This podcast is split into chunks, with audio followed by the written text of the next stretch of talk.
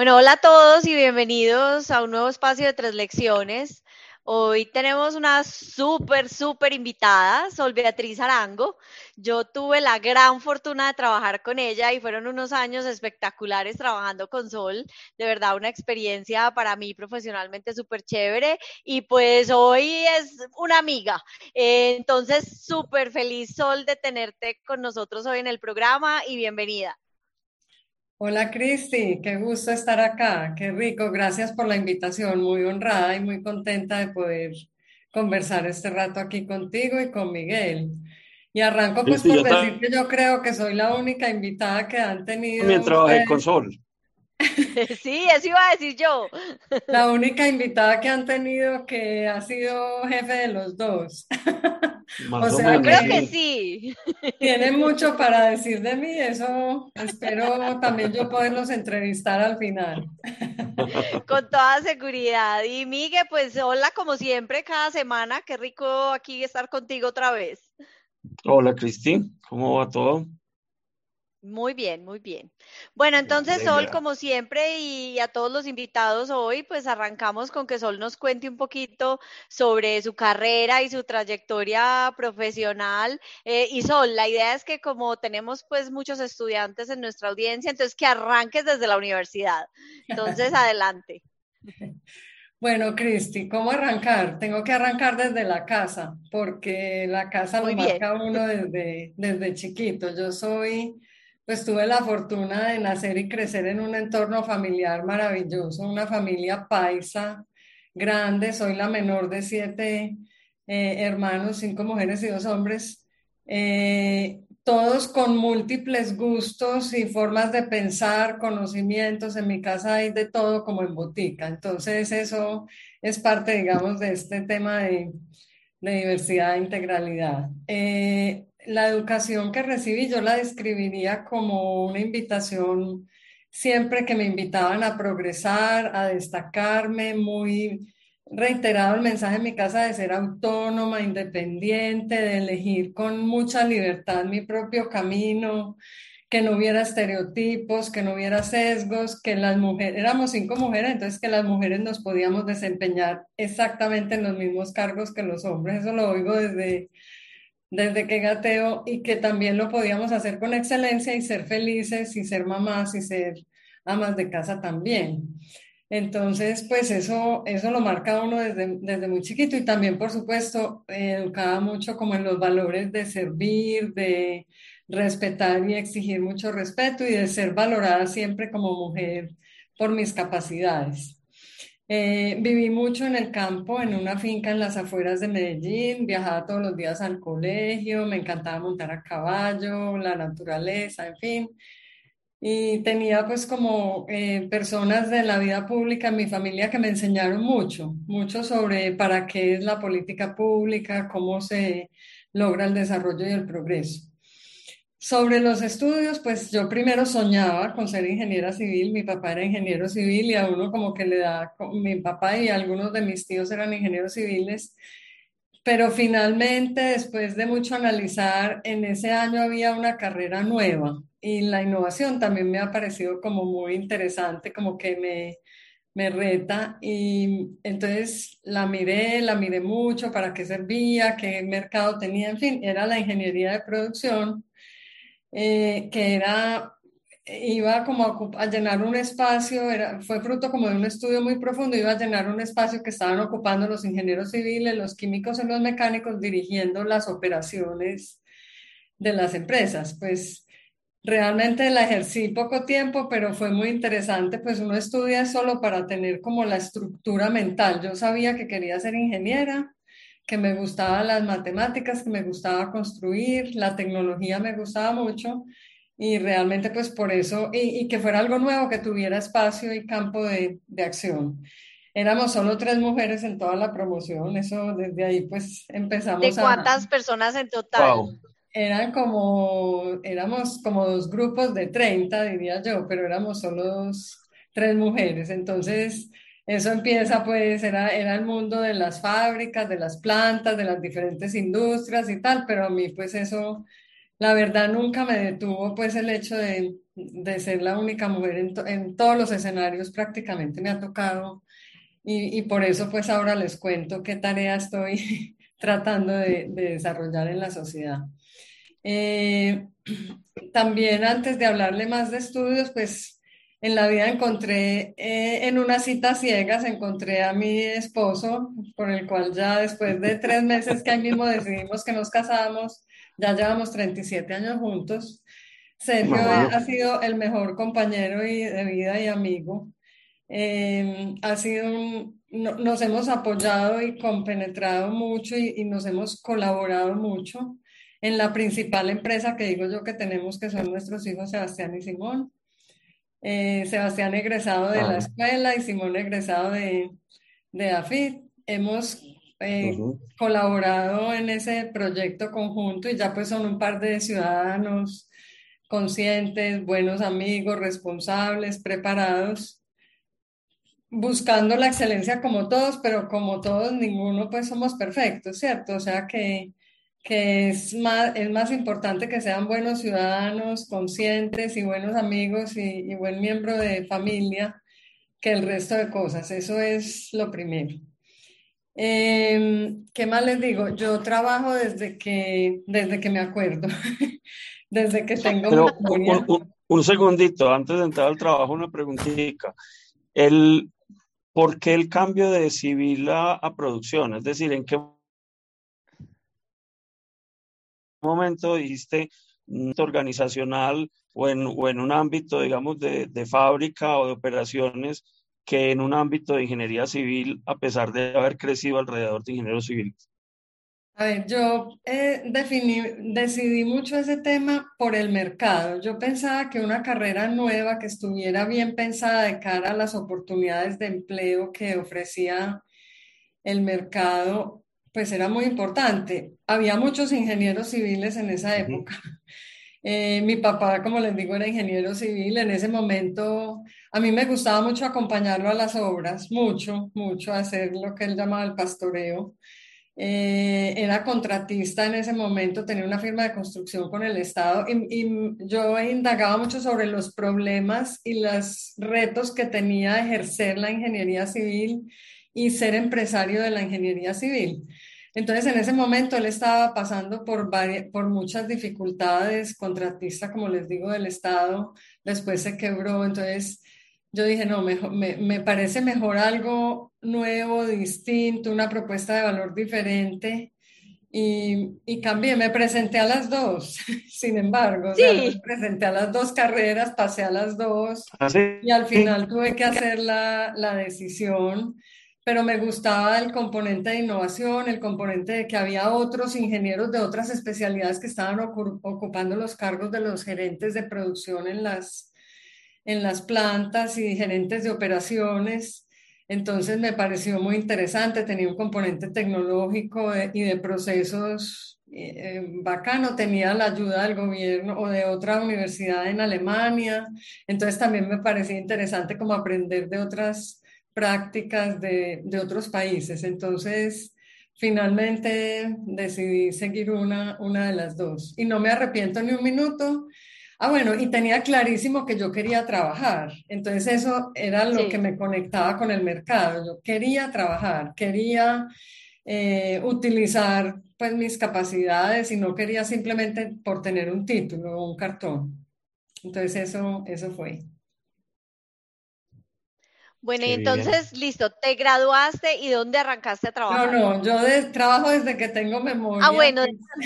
Porque les digo que desde, desde el bachillerato, o sea, yo hacía cosas para, para, como mi papá se quebró, pues yo tenía también que ser autónomo, o sea, el tema económico desde muy joven lo tenía que, que, resolver. Pues nunca me dejaron de ayudar, pero yo también tenía que poner de mi parte. O sea, la mesada última la recibí por los, a los 15 años.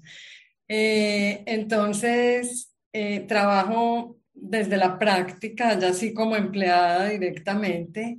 Yo eh, me vinculé en principio al, a ejercer mi carrera de ingeniería de producción en una empresa familiar, no de mi familia, sino de una familia de españoles que se llamaba Susaeta Ediciones, una empresa hermosa que me enseñó mucho. Yo estuve los primeros 10 años de mi carrera profesional allí. Eh, y, y, eh, y, pasé por todas las posiciones, pues desde estudiante de práctica, analista de costos, planeadora de producción, fui gerente de producción. Muy rápido me empecé a dar cuenta que tenía que que la carrera, sí, los conocimientos básicos se me quedaron cortos en materia de finanzas. Entonces muy rápido me presenté, pues me e, elegí hacer una especialización en finanzas para cerrar pues como el ciclo económico empresarial, porque me quedaba para la planeación y la visión integral de la empresa, me faltaba lo, lo financiero. Entonces me engomé mucho con lo financiero, me gustaba, eh, aprendí mucho, hice esa especialización y pues muy rápido empecé a manejar la gerencia financiera de esa empresa y de otras empresas de ese, de ese grupo empresarial. Pero después empecé a analizar si yo quería pasar al mundo corporativo. Ser un tercero en una empresa familiar pues tiene muchos desafíos, porque lo primero que tiene que uno hacer es entrenar a los que lo van a reemplazar a uno.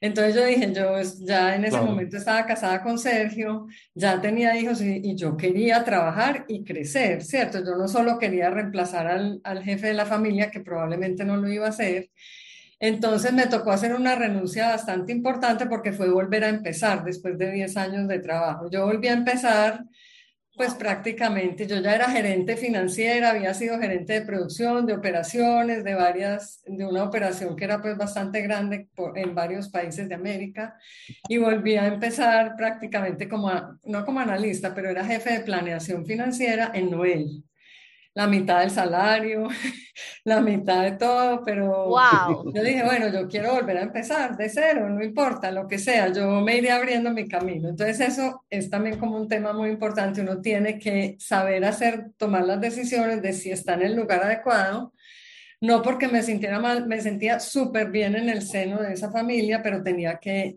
visualizarme para progresar más. Entonces, eh, empecé una carrera de casi 28 años en Grupo Nutresa, en el Grupo Nutresa, que fueron como bloques de 7 años y les voy a ir hablando como de cada bloque porque fueron tantos cargos que no los voy a mencionar, sino como los bloques.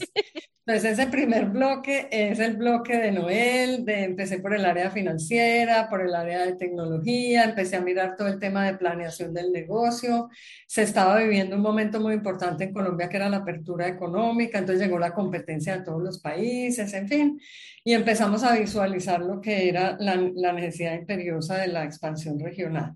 Entonces, en eso que empecé, como les dije, pues terminé siendo la vicepresidenta financiera y de tecnología de Noel. Eh, sin embargo, de nuevo volví a sentir que necesitaba más conocimiento. O sea, yo fui accediendo a la educación de la mano de los retos que yo iba entendiendo, ¿cierto? Por eso es tan importante no estudiar, estudiar, estudiar y después trabajar, sino estudiar, trabajar, estudiar, trabajar, exponerse, entender e ir complementando lo que uno lo que uno necesita. Entonces, ahí hice como un alto en el camino y dije, necesito complementar. Primero, tenía que ser bilingüe completa, pues yo sabía inglés, pero no sabía mucho. Eh, eh, por esto pues de la internacionalización y todo, y estábamos en momentos como de muchas elecciones, pues elegir caminos para la organización. Entonces todo el tema de estrategia me empezó a fascinar.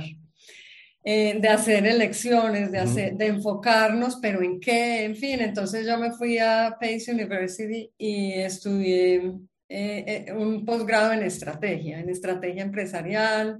Entonces aprendí pues cómo se priorizan los caminos, las ventajas competitivas, bla, bla. Entonces, pero lo interesante es que yo renuncié a Noel, Sergio renunció a su trabajo, cogimos los dos niños, empacamos maletas y nos fuimos para Nueva York sin nada. Eso me suena. A mí no me patrocinó nadie, a Sergio tampoco, o sea, nosotros hicimos esa renuncia y dijimos, vamos por más, y vamos por más, empezando pues por el proyecto familiar y todo lo que eso implicaba, y fue una experiencia impresionante, no la cambio nunca por nada, la gente decía que estábamos locos, que qué íbamos a hacer, Vine a mirar a ver como qué oportunidades había aquí antes de emplearme en Estados Unidos eh, y lo mismo pues Sergio y vimos que había más oportunidades en el en, el, en, la empresa que más o menos controlaba Noel, que era Nacional de Chocolates, pues o, digamos que tenía una inversión muy importante en Noel.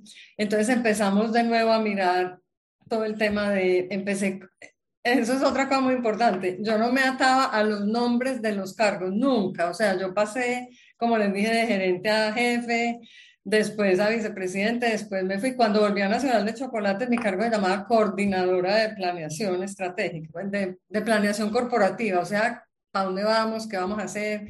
¿Qué elecciones vamos a tomar? Y a mí no me importó pasar de vicepresidente no de la coordinadora de planeación. Pero es que eso, eh, ahí no está el mundo y eso es muy importante que los estudiantes lo sepan. O sea, los retos, los desafíos y el avance y el progreso de las personas no está nunca en el nombre de los cargos que ocupan, sino en el tamaño del reto, del desafío y del impacto. Entonces, ese segundo bloque ya es desde Nacional de Chocolates, después se consolidó en Grupo Nacional de Chocolates, vimos la importancia que era en un momento de esos de país que las empresas aprovecharan las sinergias, que se organizara como un grupo empresarial, que se rediseñara completamente la estrategia y que se escogieran los caminos. Uno de esos caminos que me tocó participar y liderar mucho fue el camino, después de consolidar el grupo, el camino de la expansión internacional y de las, por la vía de las adquisiciones. Entonces ahí me tocó aprender mucho, pues usar mucho lo de planeación eh, pero participar mucho en, en, los temas de fusiones y adquisiciones. Fui la vicepresidenta de, de, planeación corporativa de lo que en ese momento era Grupo Nacional de Chocolates. Entonces, ¿a qué países debemos llegar? ¿Por qué a esos países? ¿Qué listas cortas de compañías había? Y empezar pues a, a trabajar como esa, ese proceso de expansión y de compra de compañías. Entonces me tocó pues ser digamos, banquera de inversión y aprender mucho de eso. Yo tenía que aprender a valorar compañías para poder empezar a, pues, a valorarlas en todas sus capacidades, ¿cierto? Y empezar a, a, a adquirirlas y a aprender de ellas y a, ver cómo se fusionaban esas culturas. Entonces ese fue, digamos, como otro bloque grande, trabajando en, el, en la corporación, en lo que denominamos pues Grupo Nacional de Chocolates desarrollando capacidades colaborativas en todos los negocios, buscando sinergias y buscando sobre todo la competitividad del grupo para que pudiera expandirse, dado que la economía se había abierto y que ya era un mercado que en el que éramos líderes, tenía, iban a llegar competidores pues, de, toda, de toda clase. Después entonces me fui, me ofrecieron eh, liderar uno de los negocios, entonces estuve al frente, digamos, de la presidencia de, nacional de chocolates y simultáneamente liderando la expansión regional del grupo en la zona, en la región sur, que era pues Ecuador, Venezuela, Perú, etcétera, porque siempre era ese doble rol pues en, en las compañías de, de, Grupo Nutresa, que fue pues la arquitectura empresarial que, que elegimos. Eh, entonces allí llegaron retos nuevos, ¿cierto? Y yo siempre decía, yo de eso no sé, pero, pero me gusta, me conecta y aprendo.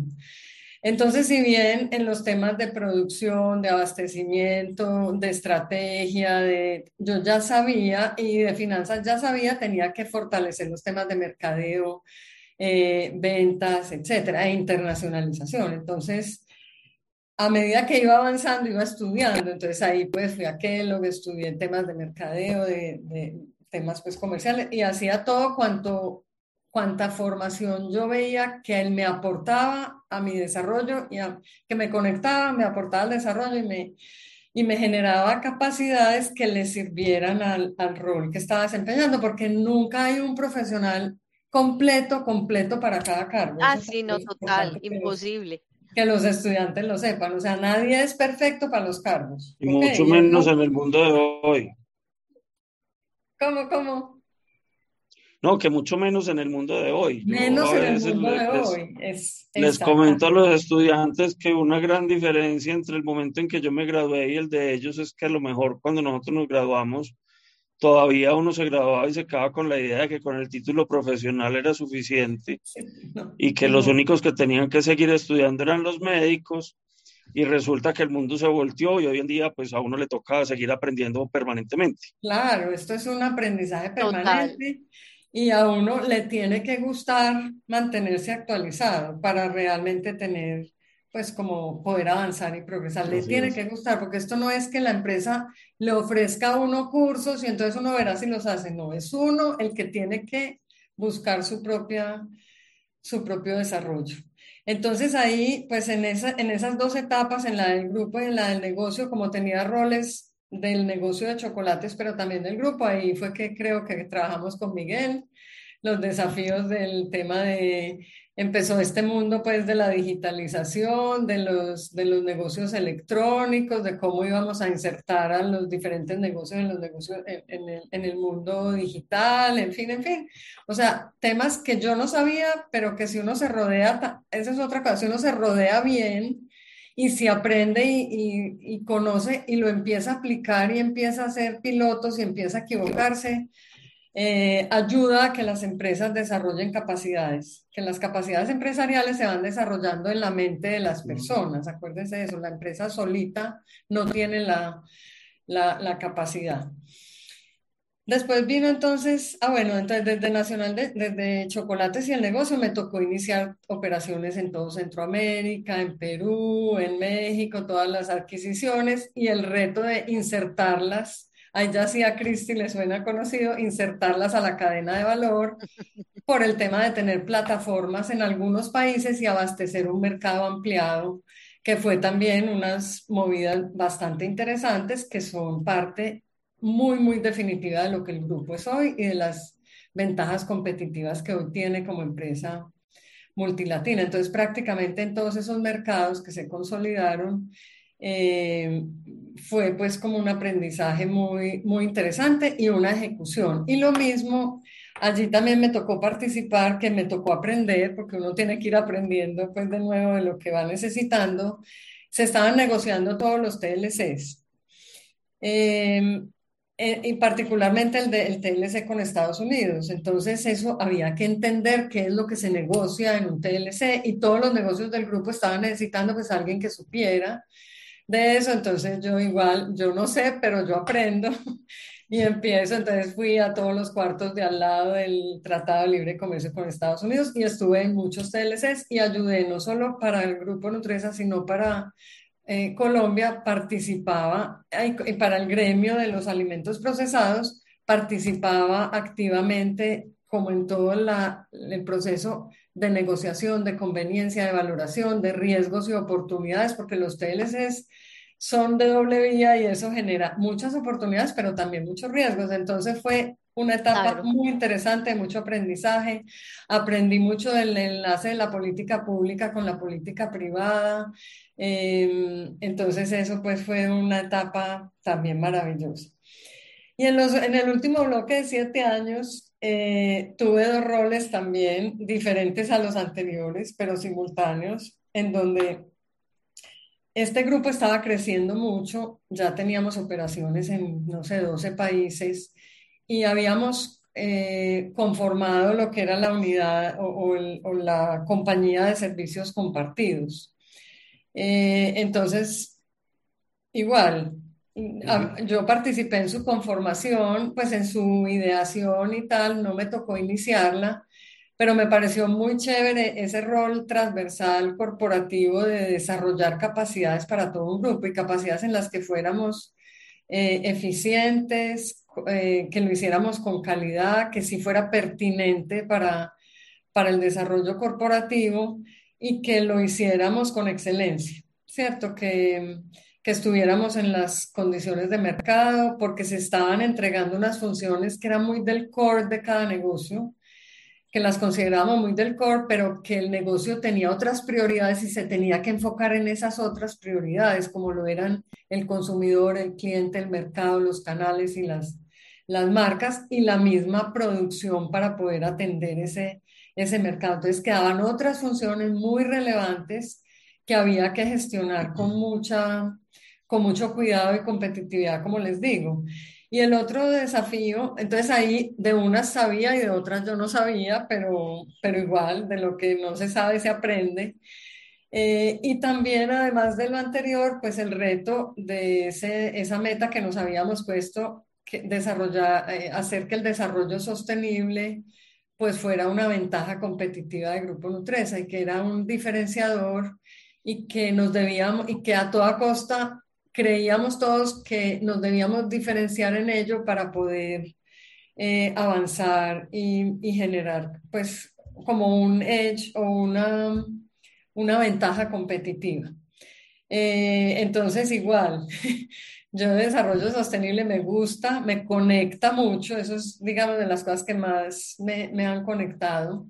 Eh, y empecé a aprender y empezamos a aprender y acompañar iniciativas que ya venían.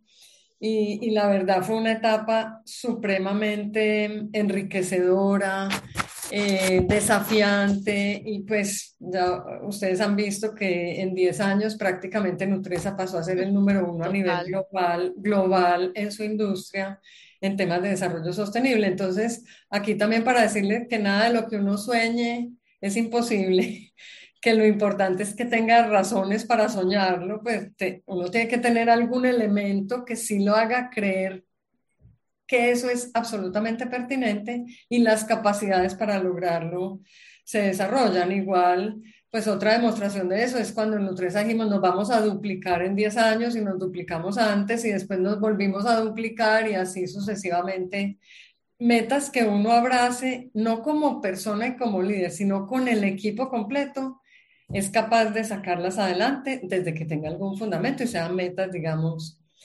eh, razonables. Entonces, les quería pues como decir que eso, eso es, digamos, el, el tema del, del mundo laboral, pero también yo quería como empezar, ah, bueno, cuando cumplí la edad de jubilación, hace un par de años, eh, también tenía clarísimo eh, como proyecto de vida y, acompañando también el proyecto de vida de Sergio, porque uno tiene que ir acompañándose mutuamente en sus sueños. Él también quería hacer otras cosas después de, de jubilarse.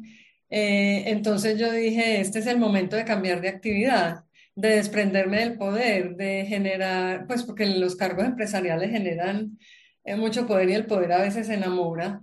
Pero yo dije, y, hago un paréntesis, en los últimos dos cargos que tuve en Nutresa, el liderazgo que tenía que ejercer, como eran dos roles transversales, lo tenía que ejercer por intermedio de otros. Es decir, yo tenía que influir en los otros para que las cosas se lograran y tenía que servirles a los otros para que ellos fueran competitivos en el mercado. Eso es muy distinto a ser el líder de una unidad de negocio, que lo fui en el negocio de chocolates. El negocio de chocolates, tú con la autonomía que tienes, o en un negocio X, en una empresa, tú mandas desde arriba y vas convenciendo y tienes la autoridad. En estos dos últimos negocios, eh, o estos dos últimos roles, eran roles habilitadores de capacidades, que había que instalar las capacidades en la mente de otras personas para que ellos, o prestarles un servicio para que ellos fueran competitivos y le pudieran dar su verdadero producto o servicio a sus clientes y consumidores. Entonces, así análogamente con este nuevo rol que, que quiero pues como emprender, es un rol o en el que he estado, es un rol que es más como desde la libertad, la independencia y desde el criterio y la experiencia y de convencer e influir en otros o inspirar a otros para que las cosas pasen. Entonces, tomé como, como tres decisiones. Uno, definí que quería participar activamente en juntas directivas, me, me, preparé, entonces igual, he hecho varios cursos de juntas directivas, me he preparado, he aprendido temas de juntas directivas, me he postulado, pues me han considerado, he hecho elecciones porque no, no las quiero todas, quiero solo cinco y esas cinco las escogí con lupa.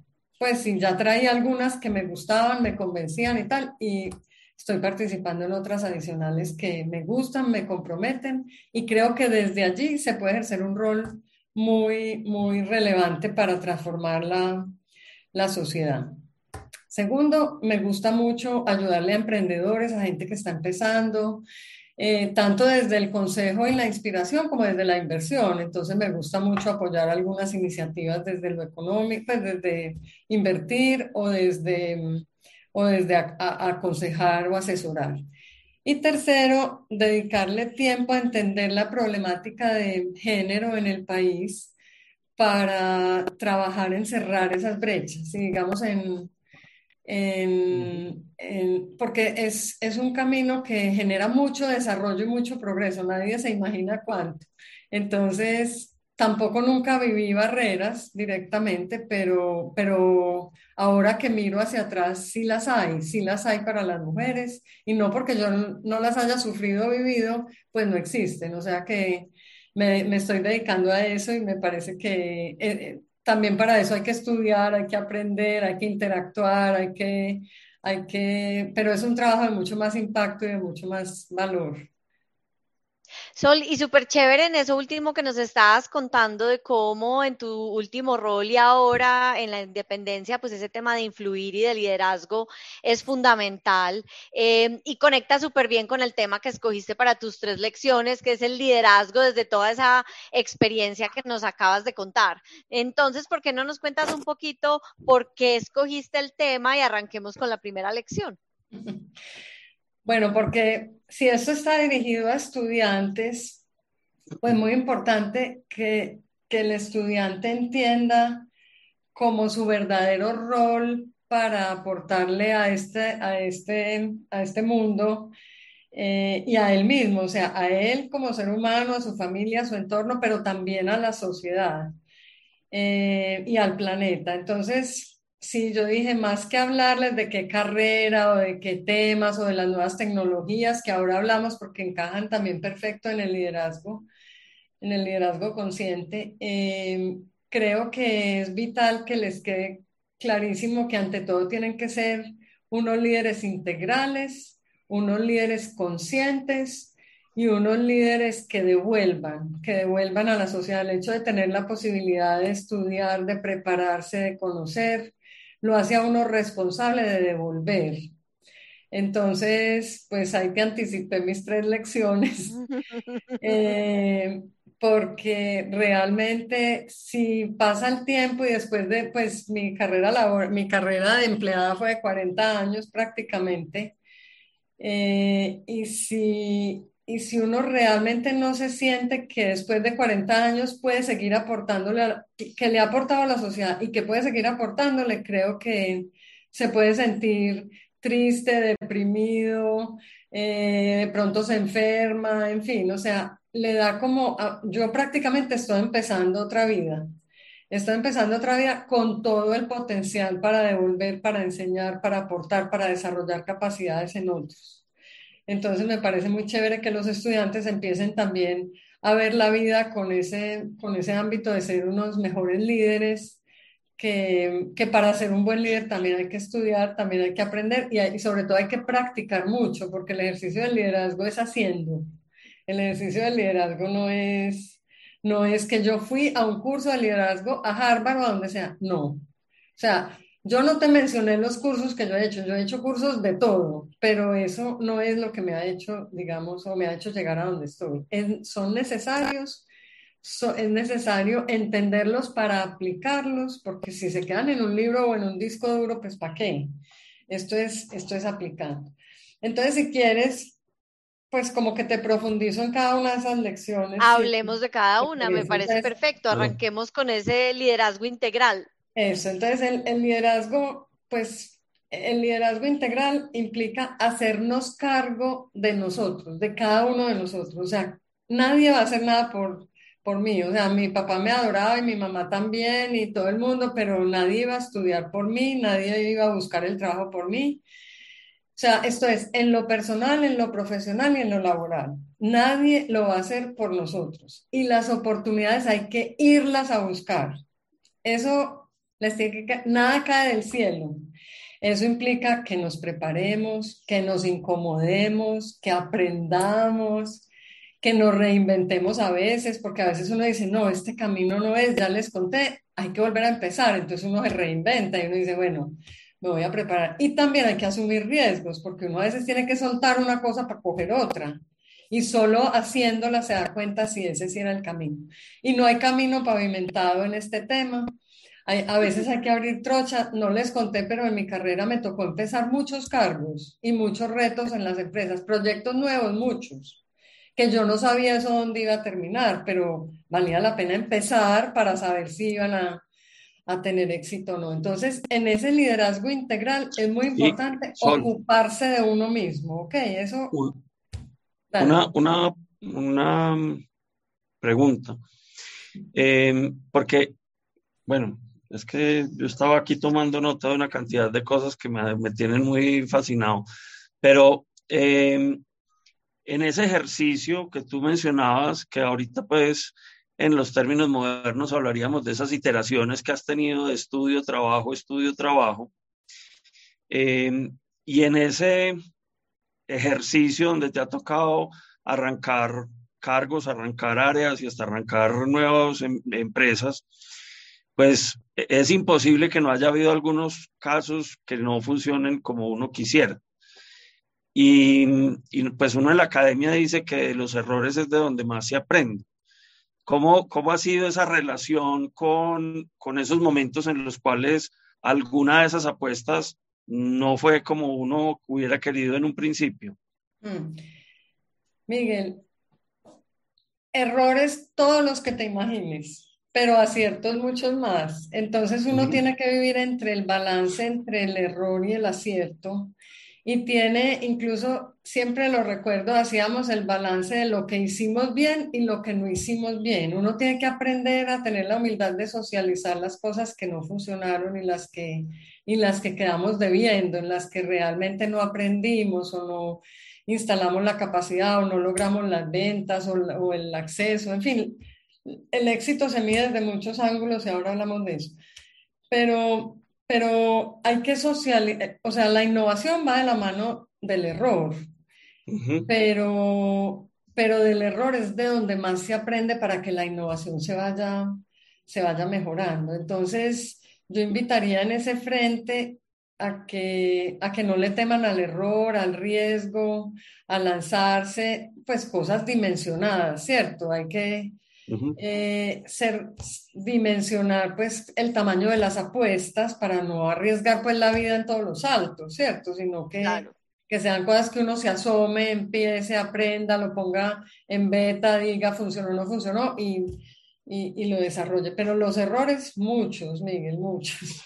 Con Andrés Gómez decíamos hace unos meses que mm, el aprendizaje es el ROI del, del error. Pues es decir, que cuando uno se equivoca en un ejercicio de innovación, realmente el retorno sobre esa inversión fue lo que se aprendió con el error que, o, pues con lo que no funcionó, no necesariamente ha sido Lo importante es hacer el balance de lo que no funcionó. Si simplemente se equivocan, y como dice mucho, échele tierra, no, échele tierra, no, vamos a aprender, vamos a ver qué pasó y vamos a, a mejorar o vamos a cancelar el tema porque hay que hacer renuncias. O sea, esto no se trata, hay que tener un tubo de innovación en todo, en productos, en servicios, en capacidades, en, en todo, en modelos de negocios, ¿cierto? Y hay cosas a las que si uno le cree y uno ve que realmente lo hizo mal, pero la puede mejorar, pues a ustedes dos les tocó eh, las iniciativas alrededor de la venta directa, desde el primer sueño, a mí me tocó la venta de la primera ancheta por venta directa hasta lo que es hoy nueva venta de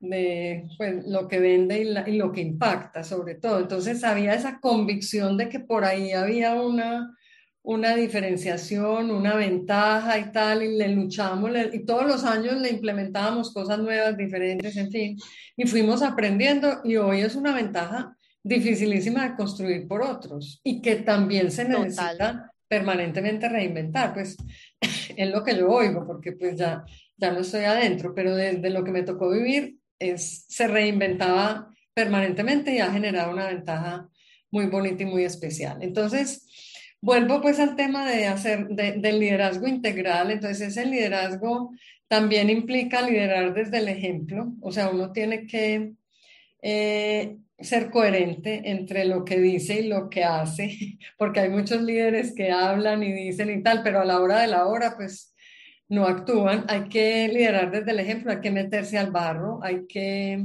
eh, entender y conocer todos los eslabones del negocio, no necesariamente a profundidad. Habrá unos que haya que conocer a más profundidad eh, y hay unos que son críticos y medulares para el negocio. En esos hay que meterse a fondo y hay que meterse al barro para poder adaptarse, cambiar, ajustar el rumbo, todo lo que estábamos mencionando. Eso es un tema muy importante ese liderazgo integral. Liderazgo integral también es mirar los, la empresa ampliamente o el rol ampliamente, no solo mirarlo pues como, como solamente desarrollar una capacidad, sino eso que yo, que yo hago, esa solución a la que yo estoy vinculado, sea pues en una institución, una entidad educativa, una empresa tal, como cuál es el ecosistema completo para poder tener la, integral, la visión integral y poder definir el camino y, y, la estrategia pues que, que, se va a seguir. Pero integral implica conocer de más cosas, no solamente ser experto en analítica de datos, no, ¿para qué? ¿Y por qué? ¿Qué problemas quiero resolver? Y esos problemas que yo quiero resolver, pues entonces, ¿qué otras cosas tienen conexas a la analítica de datos para yo aprender? Yo ahí en mi carrera les conté lo que yo tenía que ir aprendiendo, ¿cierto? Pues ni hablar al final. Eso es lo que yo quería resaltar ahí. Eh, eh, ¿Qué? No, que, que eso era lo que quería resaltar ahí, porque cuando estabas mencionando el proceso de ir a aprender a fortalecer una competencia o, la otra, pensé fue en esto, es decir, en, en el impacto que tiene en un liderazgo integral el uno ser capaz de decir, oiga, necesito aprender de esto nuevo, necesito fortalecer aquello o definitivamente necesito hacer un cambio de rumbo hacia algo que a lo mejor es completamente nuevo para mí, pero que, pero que me hace un líder más integral. Exactamente, entonces no pensar, porque uno oye mucho el tema de foco, o sea, uno se tiene que enfocar en la estrategia empresarial y competitiva, pero eso no quiere decir que el líder solo sepa de una cosa. El líder y los líderes y los tomadores de decisiones tienen que ser integrales para poder priorizar y para poder entender porque una empresa tiene que escoger primero el uno que el dos y que puede ir trabajando en el uno y desarrollando el dos y que eso no le resta a él importancia ni que porque la empresa decidió eso entonces no me está valorando, no, uno tiene que ser integral para entender que los riesgos son X en, en, su valoración y las oportunidades son Y en su valoración y que ese cruce de riesgos y oportunidades es lo que define el camino estratégico y que por ahí hay que es hacer elecciones, ¿cierto? Hay que escoger el rumbo, entonces uno tiene que ir sabiendo cómo moverse en ese, en ese campo pues de abanicos de, de decisión. Entonces hay que saber un poco de todo en el mundo empresarial y ser muy experto en los temas que son medulares de ese, de ese negocio. Entonces, ahí les hablo del, de gestionar su propio liderazgo, pero el líder integral también tiene que desarrollar a otros. Y desarrollar a otros es ser capaz de escucharlos, ser capaz de comunicarse bien, que la gente entienda qué es lo que uno quiere obtener, los objetivos los tiene que saber expresar muy bien, tiene que saber eh, inspirar, tiene que saber dar feedback, tiene que crear una cultura de, de trabajo colectivo. Nadie logra los resultados solo, nadie, nadie, nadie. O sea, uno tiene que ser líder de uno mismo, ayudar a que los otros tomen conciencia que ellos son líderes de ellos mismos, pero inspirarlos, ser claro con ellos, qué se espera de ellos, para dónde vamos, que darles feedback para que entre uno y el equipo sea capaz de lograr los resultados. Si, si esas tres cosas no se dan, pues o si, esa, si no trabajamos en equipo para que los resultados se den, entonces no hay ese liderazgo integral, porque las empresas no están hechas de estrellas, no, están hechas desde constelaciones, ¿cierto? Entonces, hay un líder, hay un conjunto de personas que lo siguen, lo acompañan en sus objetivos, ¿cierto? Y, y, juntos, ese líder con esos líderes y con toda la organización son los que logran los resultados. Entonces eso, digamos, creo que resume como ese concepto que, que les quería decir de, de liderazgo integral. ¿Tienen alguna pregunta o pasamos a la otra? Antes de pasar, no una pregunta, sino un comentario. Nosotros, Sol, eh, estamos con este proyecto, también otro de los proyectos asociados son los libros, y uno de los libros que estamos trabajando es el libro de las frases célebres, y me acabo de anotar una para el libro. Las empresas no están hechas de estrellas, sino de constelaciones. Me encantó. De acuerdo. Bueno. Bueno, entonces hablemos del, liderazgo consciente. Mm, ¿Cómo empezar? Yo, creo que lo primero es que todos seamos conscientes de que la empresa privada de cualquier tamaño, pues, y las instituciones en general de cualquier tamaño, son actores cada vez más importantes como en el desarrollo de la sociedad y la preservación del planeta y que además de generar valor económico, tienen la gran responsabilidad de diseñar productos, procesos, servicios y modelos de negocio que preserven el, planeta y cuiden eh, y, generen progreso para, para la sociedad. Entonces, eso nos dice pues que los resultados económicos no, pueden ser, no se pueden lograr a cualquier precio, ¿cierto? No es a cualquier precio. Y que hay más jefes que los accionistas. O sea, yo, pues desde que hice la carrera y he oído pues a, varios, a, a un premio Nobel en particular que hablaba de que el accionista, pues, o crearle valor al accionista es el único rol de la empresa, eso ya está, digamos, muy, muy revaluado. Entonces, ni, los resultados a cualquier precio, ni que el único jefe es, es el accionista. Los grupos relacionados, todos son los jefes, todos. Los empleados, los proveedores, los clientes, los consumidores. Incluso, pues también hubo otra época en que decíamos, el cliente es el rey, el cliente es el jefe. Pues sí, el cliente, el consumidor, el gobierno, eh, los empleados son importantísimos porque es que si no, no, quieren venir a trabajar contigo. Los proveedores también cada vez tienen más posibilidades de elegir. Ahora con este tema de las cadenas de valor y, y, las dificultades, hay que ser un buen cliente para que el proveedor le venda a uno, ¿cierto? Hay que, hay que realmente trabajar en equipo con todos los grupos de interés. Eh, entonces ellos cada vez están más conectados, se enteran más de cómo hacen las cosas las empresas eh, y tienen más que ver cada vez más con la estrategia de la organización. Entonces, eso, digamos, por un lado, porque siempre éramos como metidos en el mundo empresarial dentro de sus, dentro de sus eh, paredes. Y lo segundo, que también es importante que entiendan los estudiantes, es que la solución de todos los problemas de la humanidad sí tiene que ver con el mundo empresarial y las empresas sí se tienen que hacer parte de la solución. Y, y no es solo responsabilidad del Estado, como también al, pues hace muchos años se pensaba que el Estado resolvía todos esos temas, que para eso pagaban las empresas los impuestos, no. Las empresas nos tenemos que hacer parte de la solución.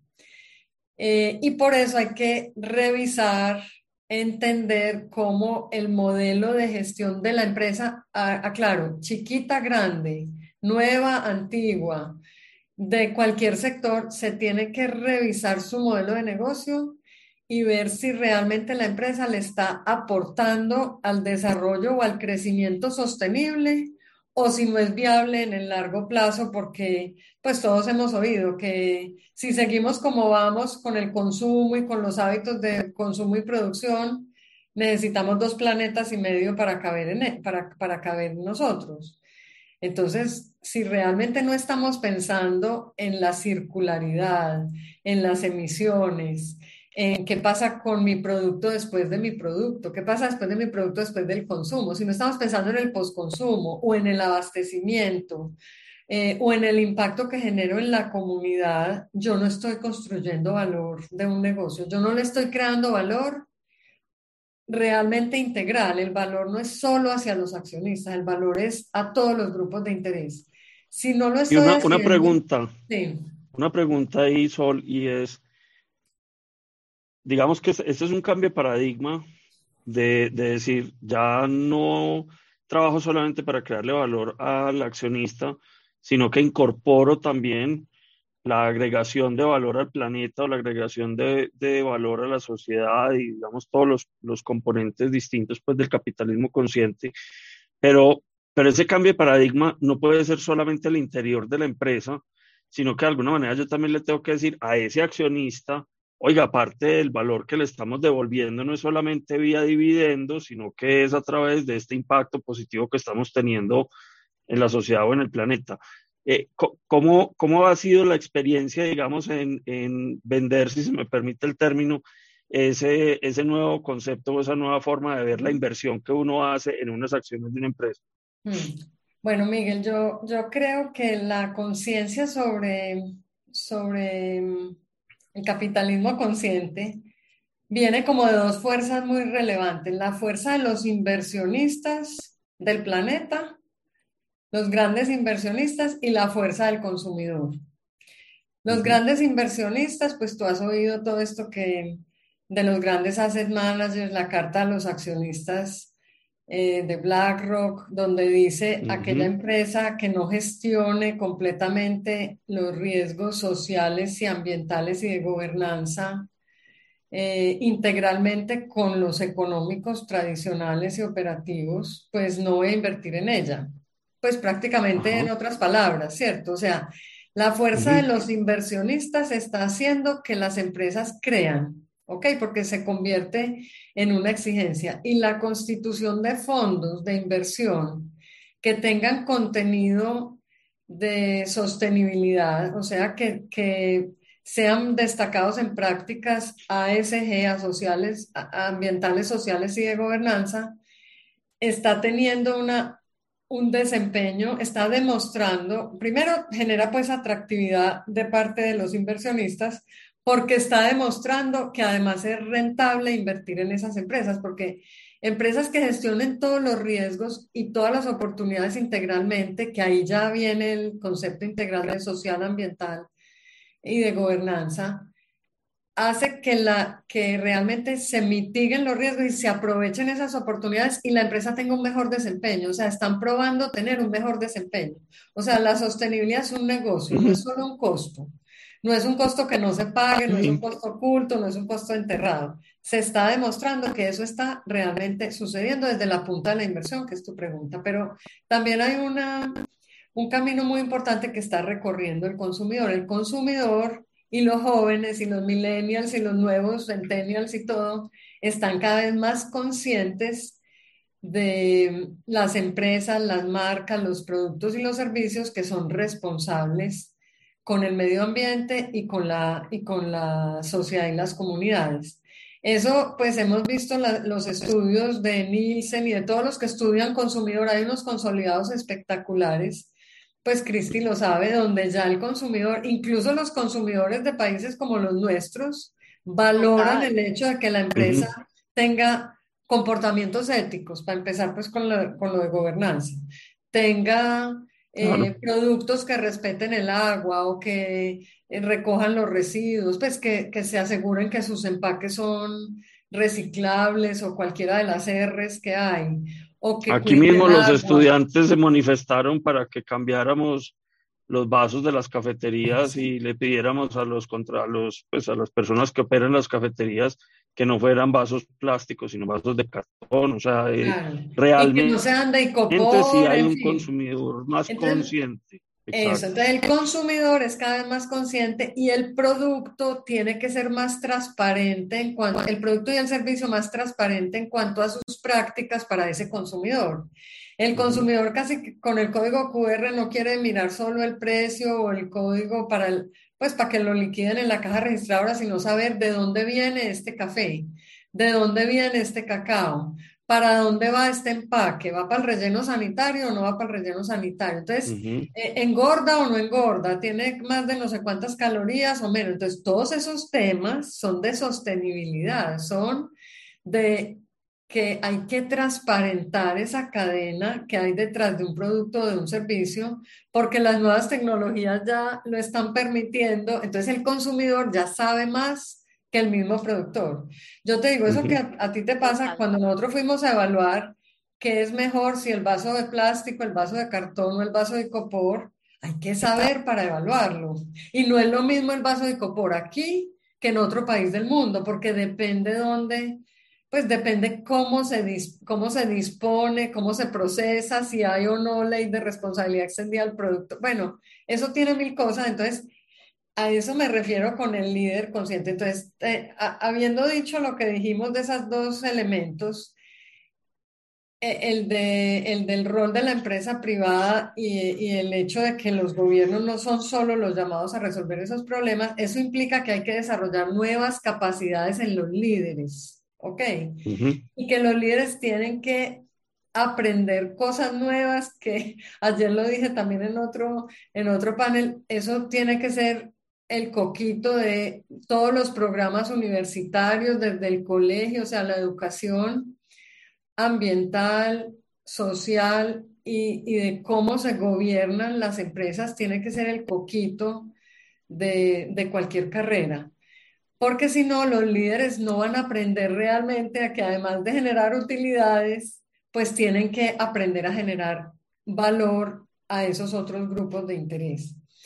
Eh, entonces, esas capacidades, me, gustaría como referirme a algunas. Una capacidad clásica de sostenibilidad es aprender a escuchar a los grupos de interés. Uno cree que sabe escuchar al consumidor, que sabe escuchar al cliente y de pronto hay empresas que sí y lo han aprendido pues con, con sangre, pero no todo el mundo sabe escuchar a la comunidad, no todo el mundo sabe escuchar a los gobiernos, saber qué es lo que pretenden y por qué, para uno prepararse y anticiparse. No todo el mundo escucha a los proveedores porque a veces uno tiene tanto poder sobre los proveedores que solo le, le escucha el precio y la propuesta que tiene y si tiene capacidad instalada y calidad y ya no. Hay que escuchar la problemática del proveedor. Hay que saber más allá, hacia atrás y hacia adelante, cuáles son los asuntos más materiales que impactan la sociedad, el planeta y, la capacidad de generar valor económico, porque yo no desconozco el valor económico. El valor económico, uno indaga mucho al proveedor, ¿por qué no me das mejor precio? ¿Por qué no me das mejor calidad? ¿Por qué no me lo entregas más rápido? ¿Por qué no just in time tal? Pero no le pregunta cómo está manejando las cuencas para lo que me está proveyendo o no le pregunta si tiene legalizados o formalizados los empleos que genera, o no le pregunta si sus prácticas laborales son adecuadas o son restrictivas, por ejemplo, de, la libre asociación. ¿Me, entiendes? Como, como que uno nunca ha preguntado eso porque uno dice, no, es que ese no es mi negocio. O no le pregunta si, si ese empaque a, otra industria conexa, como es la de la recolección de empaques, los recicladores, no le pregunta si ese empaque lo puede reciclar o no. ¿Sí me entiendes? Porque uno dice, no, es que ese no es mi negocio, eso es problema de él. No, ese sí es mi negocio. Si yo estoy en un, en un negocio de empacar alimentos o empacar o, de ropa, pues yo tengo que saber qué pasa con la disposición del alimento o de la ropa. Entonces, esa capacidad de escuchar para poder interpretar y poder definir los asuntos materiales, eso no es una capacidad instalada natural en un, en un líder, entonces eso hay que aprenderlo a hacer. Y, lo mismo que indague y que converse con los empleados, qué les duele, qué necesitan, porque no son, eh, no, no hacen mejor X cosa, pues hay que entender el por qué. La segunda capacidad también muy típica es la capacidad de aprender a leer las tendencias las tendencias son ya cuando las señales se vuelven masivas, ya son una tendencia, pero hay que, los líderes tienen que aprender e interesarse mucho por las tendencias, qué es lo que viene, porque uno a veces cree que eso nada tiene que ver con mi negocio, es que yo soy un negocio de, de distribución física, entonces a mí no me importa lo que pase con Amazon, pero es que, es que no es que me importe o no, es que me toca. Me toca entender qué es lo que está pasando con el e-commerce y, con la, y, con todas las plataformas tecnológicas que resuelven y hacen lo que yo, lo que yo hago. Así yo haya decidido enfocarme en la distribución física, pues, por ejemplo, ¿cierto? Una hipótesis muy del pasado. Pero, pero ahí esa capacidad de anticipación y de leer las tendencias es vital para los, para los líderes y eso es clave que los estudiantes lo sepan. Lo otro es la, como la capacidad de entender que la empresa no es solita, pues, ya se los dije ahora, sino que es parte de una cadena ampliada, ampliada. Y que los proveedores y los clientes y el cliente de mi cliente y el proveedor de mi proveedor sí tiene que ver conmigo y yo me tengo que preocupar porque los contagie de las prácticas de sostenibilidad mías. Si yo estoy cuidando el agua en el proceso de café, del café, yo tengo que ir a ver la cooperativa cómo lo cuida, pero el agricultor cómo beneficia el café. Cristi, a ti que te tocó eso. O sea, el que se, que, entonces uno, lo primero que tiene que hacer es entender la lista de las materias primas y cuáles son los recursos naturales que consumen. Unos consumen más agua, otros eh, pueden, tienen el riesgo de deforestación otros tienen el problema de la esclavitud infantil, otros, ¿me entienden? Entonces, cada materia prima es un mundo. Entonces, los empresarios nos tenemos que ocupar hacia atrás y hacia adelante y en los contratistas. Y nos tenemos que ocupar de volver la cadena, que nos la enseñan en las universidades como una cadena lineal. Acuérdense cómo nos la pintan. La cadena tiene que ser lo más circular posible, porque si no es circular, no vamos a caber ni vamos a poder, ni, ni, ni, vamos a generar un desarrollo sostenible. Entonces, ese tránsito hacia la circularidad, lo quiero mencionar, toca con las nuevas tecnologías. Entonces, un líder consciente tiene que saber, a ver, tiene que aprender qué soluciona cada nueva tecnología de la cuarta y de la quinta revolución industrial. No la tiene que conocer en profundidad, pero tiene que saber para qué sirve en su negocio. Tiene que saber cómo el blockchain le va a ayudar a resolver los temas de confianza y seguridad en su cadena de información hacia atrás y hacia adelante.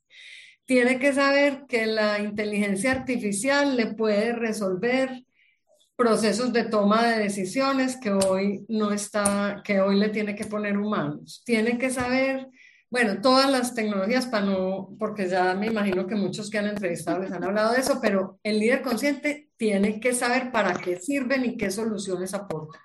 Y aquí hago un paréntesis y es que hay un estudio muy, muy chévere que todo, todo líder tiene que conocer, dos que son muy importantes y es aprender a gestionar los riesgos y las oportunidades. Hay que conocer no solo los riesgos de la empresa en que uno está, sino los riesgos del planeta. Entonces, el informe anual de riesgos del planeta en, probabilidad de ocurrencia y en impacto, pues tiene que ser materia de, yo no sé, kinder de cualquier carrera, porque, porque ese tema lo tiene que, o sea, gestionar la sostenibilidad, gestionar los riesgos, porque empresa que no gestione un riesgo se la lleva el Sánchez, se la lleva, que, un riesgo que no haya previsto y que no esté mitigando, se la lleva o también el informe de las oportunidades globales que sale de esos estudios de todos los emprendimientos alrededor del mundo, que esos, esos emprendimientos alrededor del mundo, todos, todos, hacen como una gráfica muy linda que confluyen en todos los problemas de sostenibilidad. O sea, esos emprendimientos buscan resolver con tecnología todos los desafíos de sostenibilidad, los desafíos sociales, ambientales, los de la energía, todos, todos, entonces ahí es donde están las grandes oportunidades. La, la, sostenibilidad no es ser más costoso, es saber aprovechar esas oportunidades y saber mitigar esos riesgos para que la empresa tenga un negocio cada vez mejor, cada vez más circular, cada vez haciéndose parte de la solución de los principales problemas. Y lo otro importantísimo en la capacidad del líder consciente es ser capaz de aspirar, de tener ambiciones y de atreverse a comprometerse con causas. Yo no digo que las tenga que asumir todas, pero si asume dos o tres, que las pueda cuantificar y sembrar en la mente de sus empleados y de, sus proveedores y de todo. Yo quiero ser un ejemplo, pues, el más básico de todo. Yo quiero que mis productos sean eh, carbono neutral, o yo quiero ser 100% circular, o yo quiero ser, eh, yo soy cero tolerante a la corrupción, o yo soy, ¿me entiendes? Cosas que a la gente la impacten y diga, uy, esta empresa en estos temas es, va para allá, y ese es su norte, y yo tengo que, entonces, esas cuando uno se atreve a decir esas ambiciones en las empresas, los proveedores y los clientes se ponen las pilas y dicen, uy, a, a esta empresa le gustan las excelentes prácticas laborales, yo voy a formalizar mis empleos porque qué bobada, si no le puedo vender a las empresas, acuérdate Miguel cuando nos decía que Walmart no nos iban a codificar los productos si no tenían un chip. Entonces vaya, búsquele pues para que el chip, ¿me entiende? Entonces si a uno el proveedor le dice algo, uno se empieza a preguntar y a buscar ideas y seguro encuentra las soluciones. Claro, con seguridad. ¿Me entiende? Entonces, eso, ah, bueno, y además tiene que saber de cosas, pues tiene que saber de cómo, o sea, así como le enseñan a uno en finanzas a hacer el PIG, el balance, el flujo de caja, la TIR, bla, bla, tiene que aprender a calcular el, impacto de sus actividades, el impacto de lo social y el impacto de lo ambiental y poder aspirar a tener claramente cuál es su impacto económico, que es todo lo que sabemos hacer en finanzas, pero el impacto también en números económicos de lo social y de lo ambiental. O sea, cada peso de impuestos que yo pago, ¿eso qué impacto social genera? Cada peso eh, de, que, que me encadeno con un proveedor, o sea, la cantidad de plata que yo le pague a mis proveedores genera desarrollo, la cantidad de empleos que yo genere, eso todo va teniendo un valor social. Entonces uno puede poner todo eso y analizar el verdadero impacto de la, de la empresa como una, como una, como parte de un ecosistema sostenible. Entonces esas son capacidades que también hay que aprender en, en la universidad o, o, en cursos o en, o en programas de extensión para que se puedan aplicar en las empresas, porque lo primero que dice el ejecutivo es, no, pero es que yo no tengo que saber de eso, es que, pero es que eso no me lo exige la ley. Ah, eso es otra cosa. Todo lo del liderazgo consciente, ah, yo no estoy hablando de cumplir la ley, estoy hablando de ir más allá de cumplir la ley. Porque si esperamos a que la ley llegue, acuérdense, no es responsabilidad de los gobiernos únicamente. Los gobiernos llegarán con las leyes y con los impuestos harán lo que tienen que hacer. Pero mientras tanto, las empresas se tienen que poner las pilas. Por ejemplo, no puede haber un ejecutivo o un, o un profesional que se gradúe y no sepa qué son los ODS, qué son, cómo se gestiona un ODS, qué tipo de metas tienen, pero no los de por allá, las metas de Colombia o las metas del territorio donde va a empezar a trabajar. Inclusive ese tipo de conexión con los ODS, yo veo que en algunos casos de algunos jóvenes mm.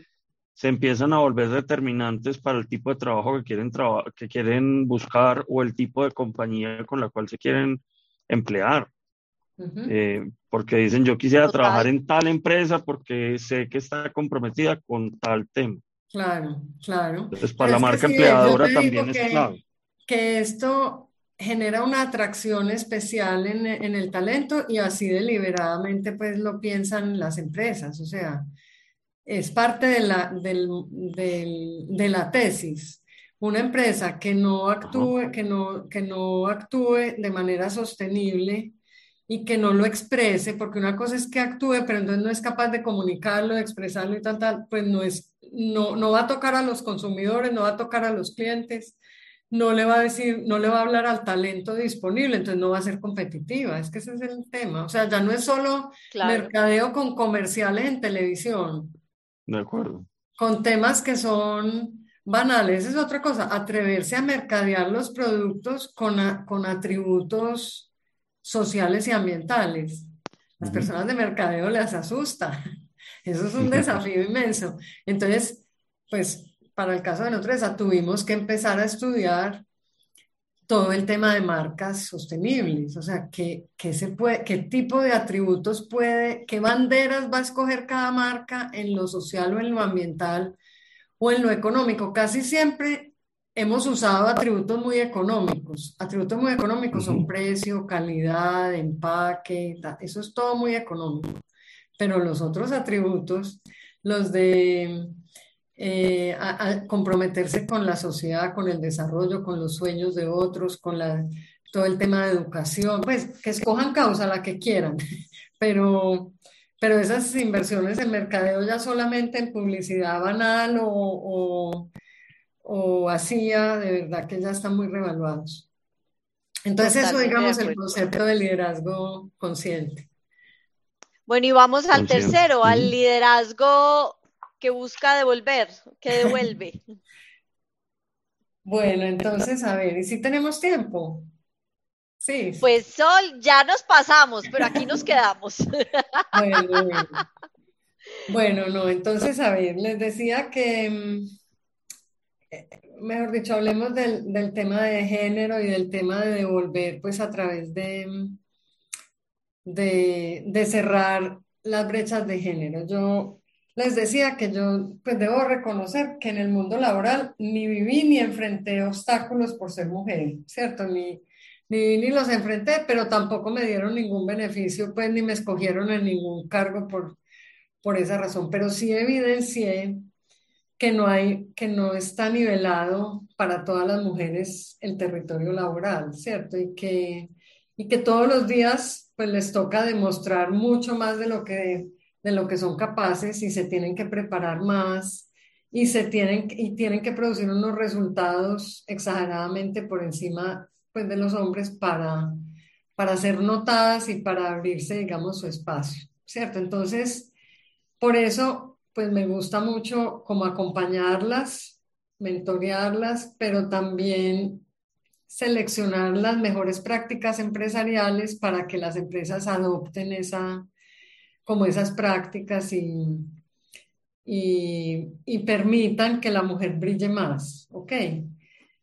Em, e, esas barreras, pues obvio que no solo las resuelven las empresas, porque eso viene desde la educación que recibimos, del entorno cultural, pues de, todo lo que, lo que sucede, pero sí pasa. Entonces, eh, me gusta mucho pues como mencionar que la diversidad y la inclusión, porque no es lo mismo, y particularmente la de género, pues genera mucho, mucho valor y eso está requete estudiado pues alrededor del planeta. En, pues en América, en América Latina y en Colombia también ya hay estudios muy recientes que concluyen que empresas más diversas eh, satisfacen, tienen niveles de satisfacción de clientes y consumidores superiores, o sea, tienen NPS o satisfacción eh, superiores y que eso pues es, es demasiado valioso, ¿cierto? Y que los líderes se tienen que convencer de eso. También está demostrado que una empresa que tenga prácticas de diversidad y de inclusión atrae, retiene y desarrolla más el talento, que eso también en el mundo de hoy escaso el talento, pues uno tiene que desarrollar. En eso que decía Miguel de marca empleador, pues es una característica muy, muy importante. Lo otro, también se los mencionaba ahora, es que ya los inversionistas eh, están declarando, y, pues y los proveedores de capital, los bancos y, la, y, la, banca mediana y grande han definido los criterios ASG como principios rectores de sus inversiones y de sus colocaciones de, de crédito. Entonces, la diversidad y la inclusión, pues las, buenas prácticas de diversidad e inclusión generan mucha, mucho valor eh, a, las empresas de cara a abrir mercados de inversionistas, a, a mejorar pues esa, esa, esa, posibilidad de acceder a créditos, de, de acceder a capital. Entonces, aquí particularmente me gustaría como en este, en este ámbito pues que he venido trabajando, me gustaría dejar como unas lecciones para las mujeres y para las empresas, ¿cierto? La lección para las mujeres es que se la, nos la tenemos que creer que somos capaces. O sea, nosotras tenemos que tener la autoestima, cuidarla mucho. La autoestima de la mujer hay que cuidarla demasiado para que realmente crean que son capaces y que son capaces de enfrentar esas barreras. Que se atrevan, por ejemplo, a postularse a los cargos, aunque no estén listas al 100%. Eso es vital. Los hombres también es un consejo para los hombres, pero realmente la mujer es más cuidadosa en eso. No se lanza porque ahí dice que tiene que saber A, B, C, D y tantos años de experiencia y tal. Entonces ella no se lanza, pero todos los hombres sí se lanzan al cargo. Entonces ese tema eh, ella dice, no, es que yo no, yo no tenía tres años de experiencia, sino dos y medio, entonces yo no voy a pasar. No. Tienen que asumir riesgos, se tienen que incomodar, tienen que, eh, además, estando ya en las empresas, hay que ayudar a otras mujeres, que eso yo también lo comprendí y me hubiera gustado hacer más. Eh, deliberadamente ya pues me, me, tocó, ahora desde la Junta lo hago mucho, pero también en la empresa pues solo en esta última etapa, en este último bloque que les mencioné, sí lo, lo empecé a promover mucho y todo eso que, que se promueven pues estas prácticas que ayudan a las mujeres a progresar, las escuelas de liderazgo femenino, que se ajusten los procesos y las políticas de las empresas para que haya un mínimo de mujeres en, eh, en, los cinco candidatos o mínimo una mujer en las ternas, etc. Eh, y, y, también a, a, los hombres, o sea, este tema no se cierra sino, sino es también con los hombres, porque los hombres pues ahora están al poder. Eh, y los hombres que estén liderando tienen que ser explícitos sobre este tema si el líder dice, no, pero es que mire, pues mi experiencia ha sido también, dice, no, pero mire aquí la cantidad de mujeres que hay y mire que somos 50-50 y Sí, pero en posiciones de liderazgo, revísense, revísense. Los temas salariales hay que revisarlos porque aunque uno no tenga salarios para mujeres o para hombres, el hombre quiere más, quiere más, entonces lo va logrando y la mujer no es lo principal, entonces se va estancando. Entonces ese capítulo es muy importante. Y fijar metas y ambiciones. Entonces yo les diría en este tema, pues para resumir, que la mujer tiene una tarea para hacer, porque también hay temores, también hay, y por eso me gusta ayudarlas, mentorearlas, acompañarlas, en fin, y aprender pues de eso pero ellas también se tienen que, tienen que hacer su tarea, los hombres también y las empresas también. Yo diría que hasta ahí para... Espérame que me está sonando esto. Bueno. Dale, dale, Sol, tranquila, que ya no, pues sabemos que, que, estamos ahí abusando un poquito de tu confianza y de tu tiempo, porque nos hemos ido pues un poquito más largo de, de lo normal. No, no, y, y, lo último que les quería decir es que desde las juntas directivas también hay un rol muy relevante. Yo creo que cada vez más se están incluyendo personas más, pues de cara a, tu público, que son los, al público de ustedes que son los estudiantes, cada vez más las juntas son más diversas y son más diversas no solo en género, sino en edades, en capacidades, eh, en, en, geografías, en regiones, en saberes. Entonces, que, no, que cuando tengan la oportunidad de participar de una junta directiva, se preparen para ello, lo hagan, porque desde la junta directiva se puede impulsar el impacto eh, que se genera en la sociedad. Eh, y, que, y que no le teman a eso. O sea, una junta tiene muchas responsabilidades porque el rol de una junta directiva es generar confianza en los grupos de interés. Y aseguran, la junta brinda esa confianza de que se están tomando, de que el comportamiento empresarial está dentro de un marco de actuación y que ese marco de actuación está regido por unos valores que hay que expresarlos y que la administración está siendo supervisada y gestionada y controlada por esa junta. O sea, la junta no es de papel, ni es para, para tomar tinto, ni para, ni para viajar, no, las juntas directivas son para realmente asegurar la estrategia, que la empresa sea sostenible y para eh, definir las políticas y el marco de actuación y ejercer control sobre la administración. Entonces, en ese sentido, todo lo que les dije del liderazgo, ah, bueno, y las juntas no solo tienen que ver con lo financiero, eso es otra cosa muy importante, sino con este, con este tema integral y consciente que acabamos de hablar. Y yo diría que casi que todos esos temas deben pasar por las juntas directivas y deben ser tenidas en cuenta, analizados y definidos por la junta para que la empresa realmente perdure en el tiempo. Entonces, creo que se deben preparar también para eso, para cuando les empiecen a llegar esas, esas propuestas, porque los están buscando mucho desde los campos pues, de nuevas tecnologías y todo esto, pero tienen, les tiene que caber la empresa en la cabeza. Cuando los inviten, no los invitan solo por, por su capacidad específica en algo, sino que tienen de nuevo que poner la integralidad y la, y la conciencia pues y la, y la sostenibilidad que yo pues lo integro como en el concepto de liderazgo consciente. Entonces sería como eso si quieren para, para no alargar y si hay preguntas pues las contestamos. Perfecto, Sol, no, súper chévere. Aquí hemos estado súper interesados porque estuvo súper rica la conversación. Entonces, mientras damos un par de minuticos para que nos lleguen preguntas, yo siempre hago un resumencito al final. Hoy está difícil porque había mucho tema, pero puede que me queden faltando cositas, pero voy a hacer un resumencito rápido. Entonces, esas tres lecciones de liderazgo de Sol se resumen primero en el liderazgo integral, que es el, el desarrollo de sí mismo y de otros. Eh, tú empezabas con una frase muy chévere que es hacernos cargo de nosotros mismos y que nadie va a hacer las cosas por ti. Hay que buscar de verdad las oportunidades y los riesgos y eso me pareció súper chévere. Y eh, me gustó mucho otra frase que decías y es que no hay camino pavimentado. Entonces uno de verdad no se puede rendir ante, la, ante el primer obstáculo, sino de verdad seguir adelante y que esa integralidad no está solo en uno mismo, sino también en ese desarrollo de los otros, donde uno los debe escuchar, saberse comunicar y ser consciente del equipo. Y ahí nos regalaste esa super frase de las empresas no están hechas de estrellas, sino de constelaciones. El segundo tema es el liderazgo consciente y en ese liderazgo consciente es ese uso de esas herramientas de sostenibilidad y nos hablabas cómo la empresa tiene que pensar en todos esos grupos relacionados como sus jefes.